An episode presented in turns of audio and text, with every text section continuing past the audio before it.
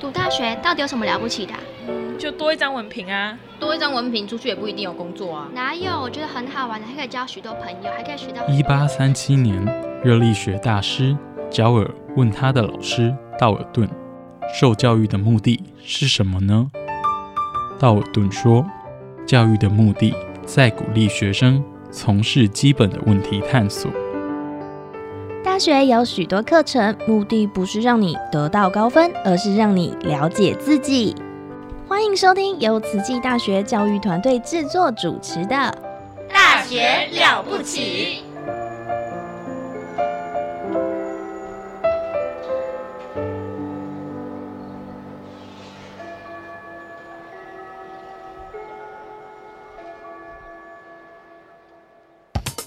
您好，健康哦。您好，健康哦！健康部落格提供您全方位的健康观念，让您健康讯息一把抓。健康部落格开战喽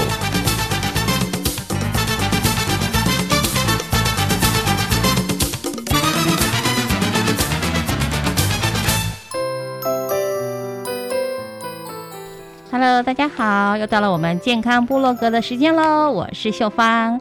那么，首先来热烈欢迎我们的运动科学专家、科学运动专家，好像讲都可以了哈，都可以，都都可以。好了，我们的温慧珍温博士，您好，大家好，又见面喽。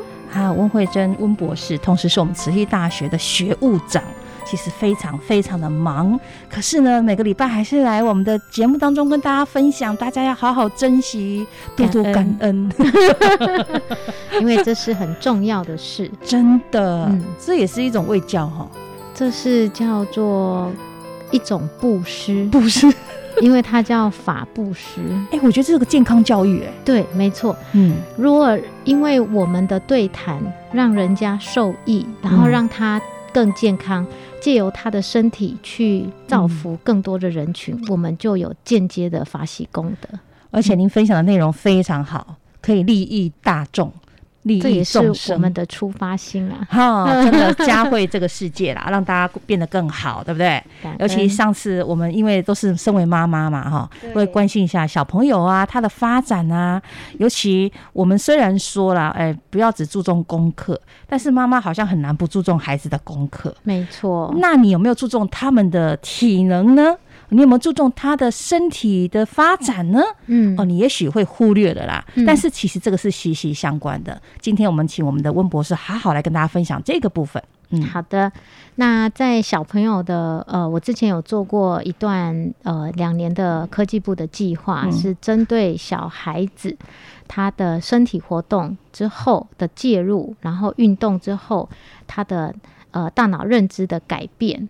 那因为越来越多的发现说，以前我们很多体育课都被拿掉，都是去上呃呃所谓的数学，对所谓的考试科目。对，好，那所以呢，越来越多的学校也发现说，他们的学生好在校的学生，他的身体活动量，每天的身体活动量，已经没有办法达到。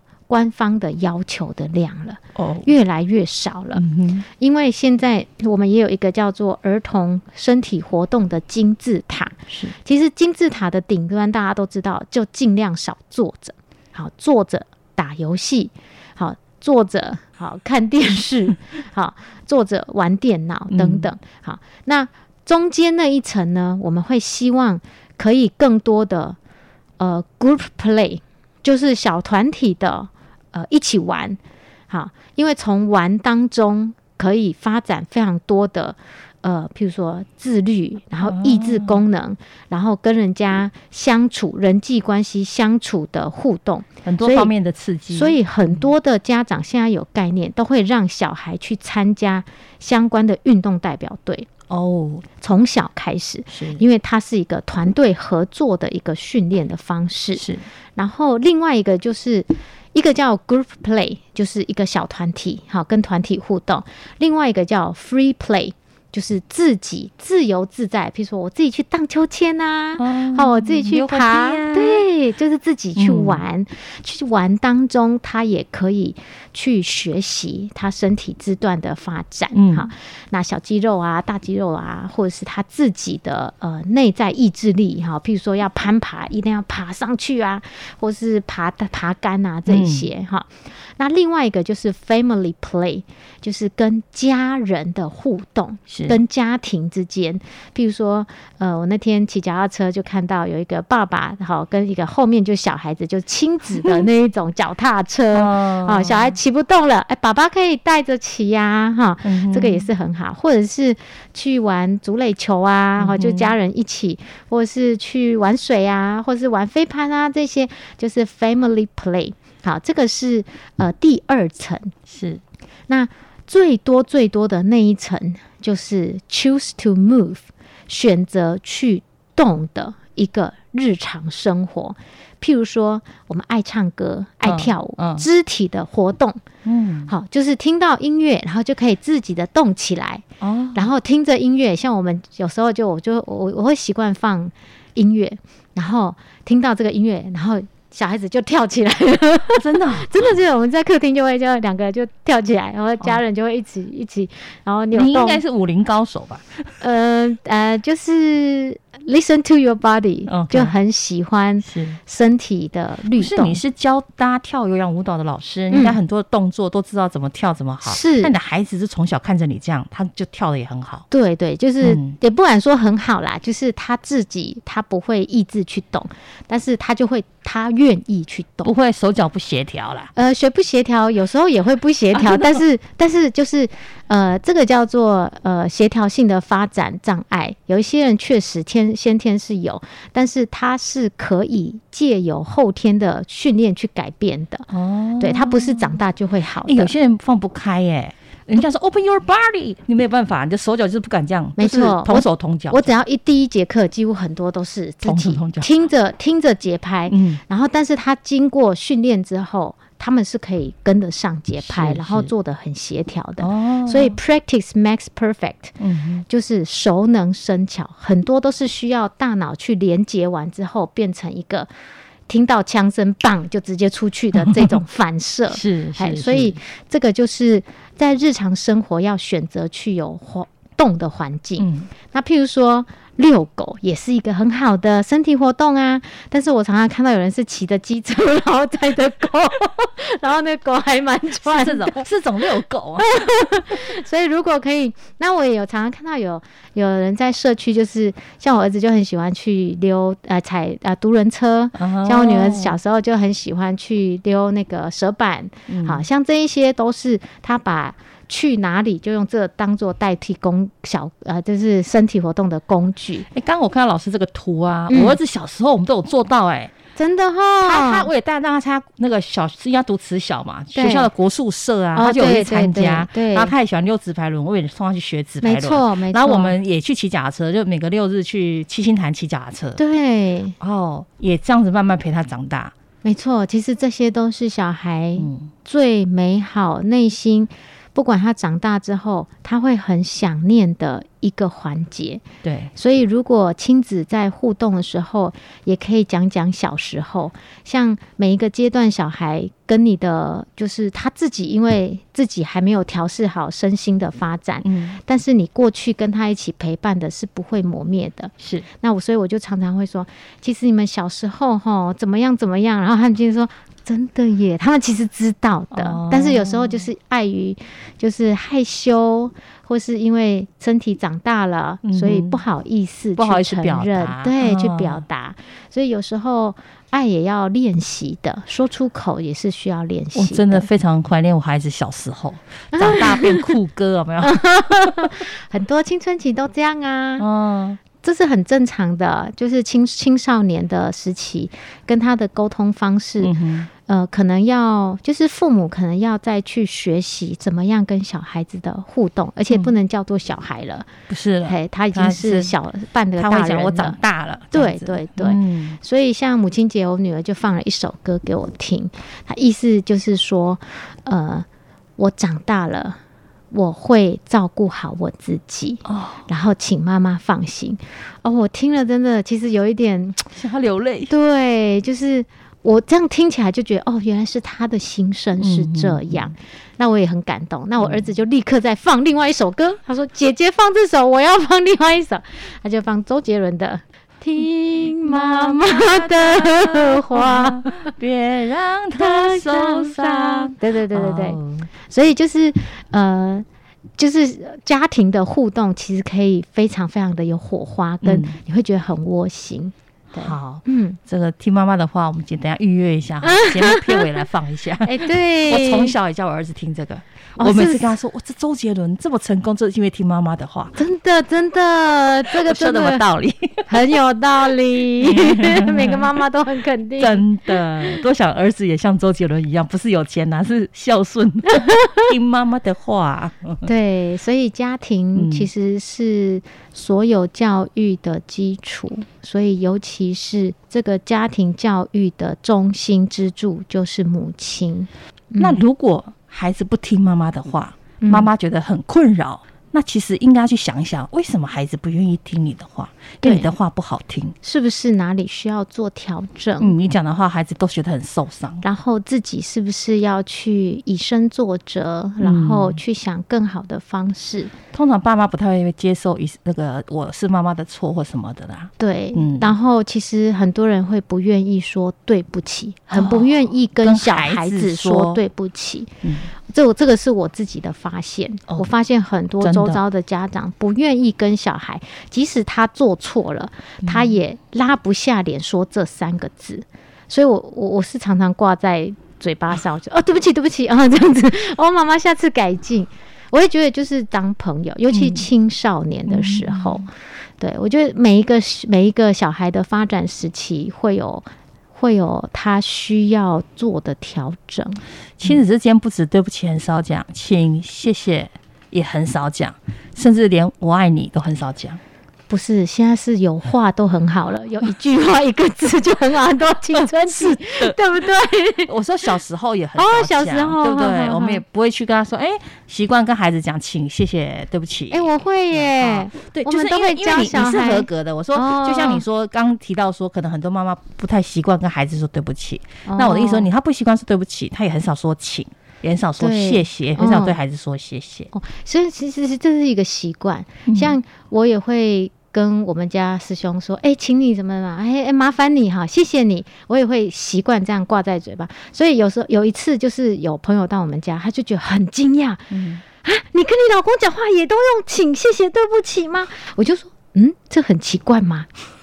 然后他就觉得很奇怪，是至少对他来说。所以我觉得这都是一个家庭，就是夫妻之间可能的一个说话的模式，其实也都是可以。我有。上过一种一个课程，类似讲这个内容的哈，我就试着跟我自己的妈妈。啊，因为你连。不要说我们对小孩啊，孩子，我我们对自己的爸妈也很少说请、谢谢、对不起或我爱你。那我就在电话中，呃，讲了什么事情呢？比如说妈妈说：“哎，你啊那那那那，我就说：哎呀，多谢啦，谢谢你都这么关心我了。”哦，结果妈妈就突然愣住，对，啊，拍谁？我这个很忙，没办法回去啦。没错没错，啊你要知道我很爱你呢。我我我你你你今天是安老公，我是做想你的啦。就妈妈就哇，整个心情超好的，真的，整整个听起来就哇，整个心都是柔柔。柔情似水，整个心都柔软了。做了我几十年的妈妈都没有看孩子这么的听话过，真的真的差很多，那品质差很多，马上亲子关系变好好。所以很多人都说来了慈济之后，整个是很有福报。我以前都不知道为什么，嗯，年轻的时候，嗯，可是后来呢，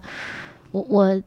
应该说年纪越来越大之后，有感受到，感受越来越深了。就是这个氛围会让你常说感恩，嗯，常说祝福别人，感恩、谢谢、请、对不起，去忏悔。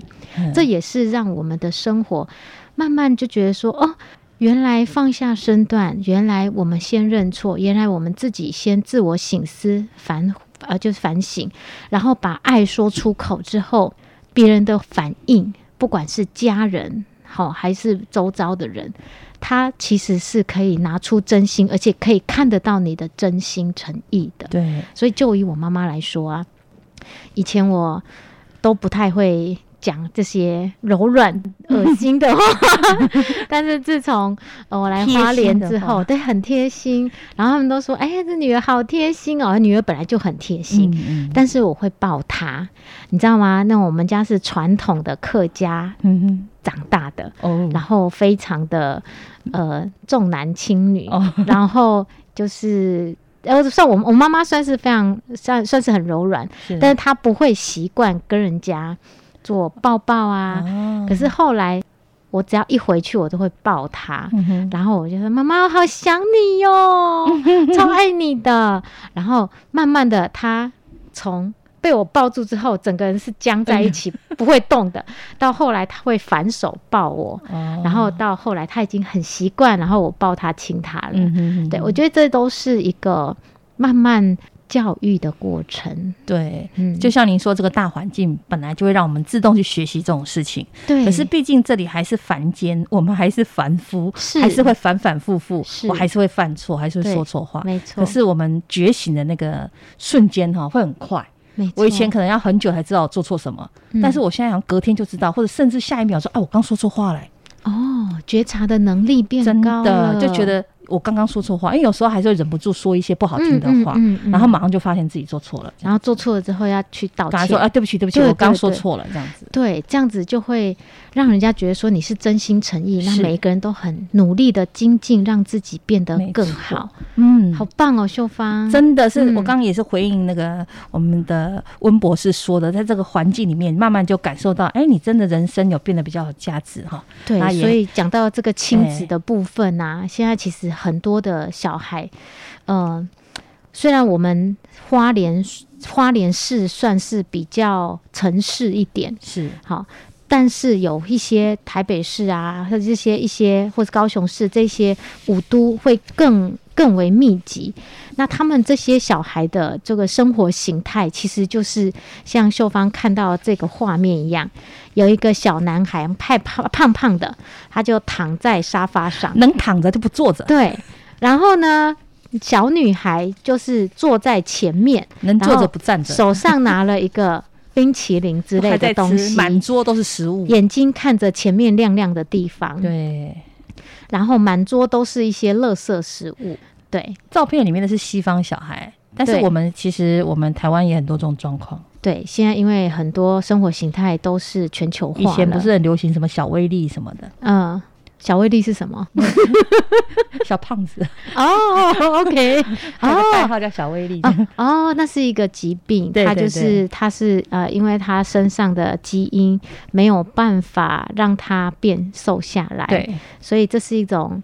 很很困难的一种所以我们看他胖胖的说，哎，他是小魅力，我们就有那种代称这样子。哦，对，所以现在越来越多这种家庭，其实是因为你看这个时间应该是蛮晚了，嗯，所以很多家长是还没有回家，对，小孩上学他还没有睡起来，然后小孩放学回来睡觉了。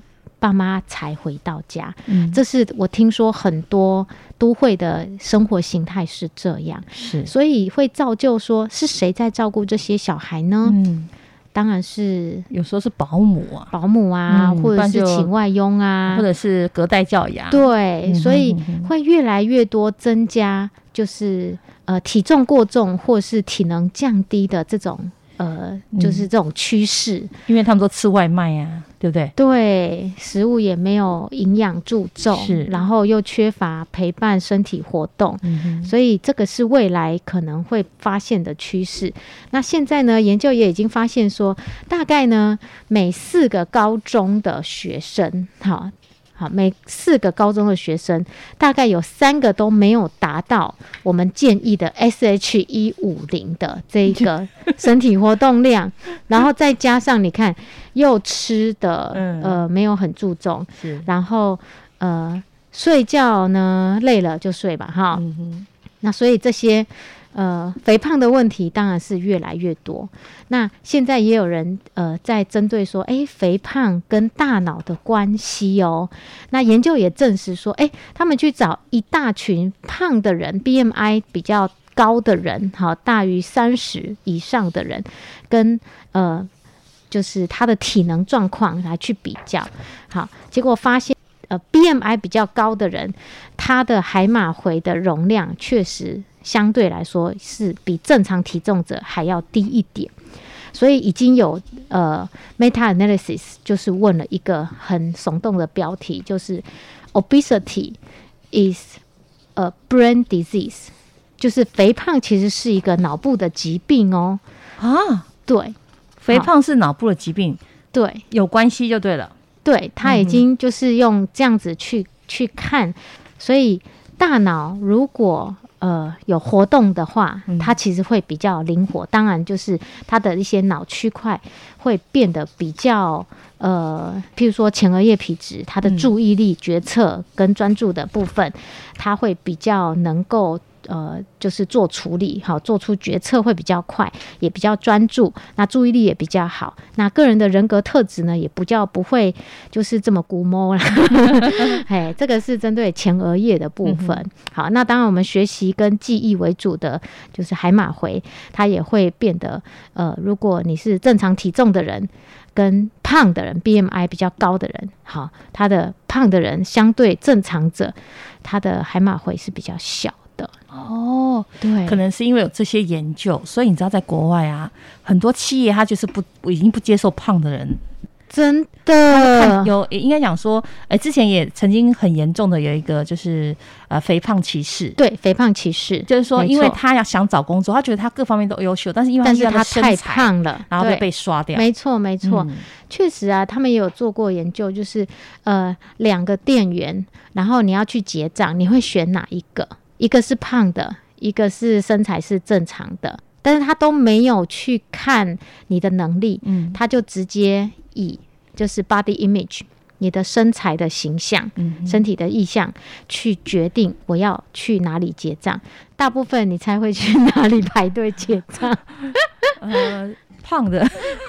错，因为我觉得他会算错，所以大家都跑去那个正常体重那个不选胖的，就会觉得他可能有时候会比较不知道，有很很多原因，专注有很多原因，所以这也是很奇妙哈。在外国外这个非常在争议说这个肥胖歧视的时候，有个企业家就很名正言顺的说一句话，说为什么我的企业。